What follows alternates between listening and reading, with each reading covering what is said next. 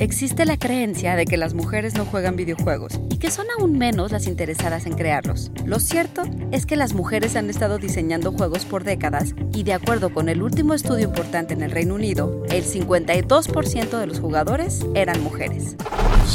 Institute. Masterpiece Your Life. Son muchas las mujeres que han contribuido al diseño, programación, escritura y producción de videojuegos. Es el caso de Mabel Addis, considerada la primera diseñadora de la historia y creadora de The Sumerian Game, el primer juego educativo de aventuras basado en texto, y de Joyce Weisbecker, considerada la primera diseñadora profesional de la industria, o Amy Hennig, creadora de Uncharted, cuyo estilo ha definido a una generación.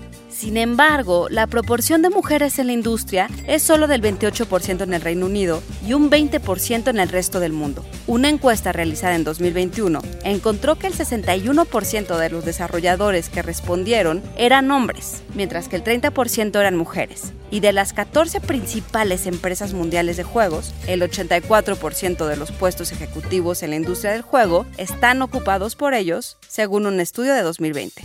A pesar de ello, las mujeres siguen conquistando posiciones. Organizaciones como Womanize Latam y Women in Games abogan por una industria libre de discriminación de género, explotación y acoso hacia las mujeres, y que aborde su cultura desde la perspectiva de la fuerza laboral y la comunidad gamer. Y Girls Make Games ofrece desde el 2014 enseñanza de programación para niñas.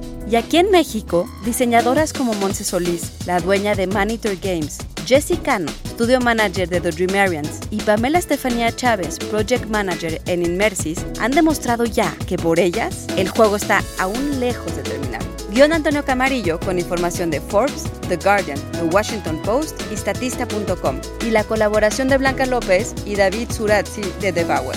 Y grabando desde casa, Ana Goyenechea. Nos escuchamos en la próxima cápsula SAE.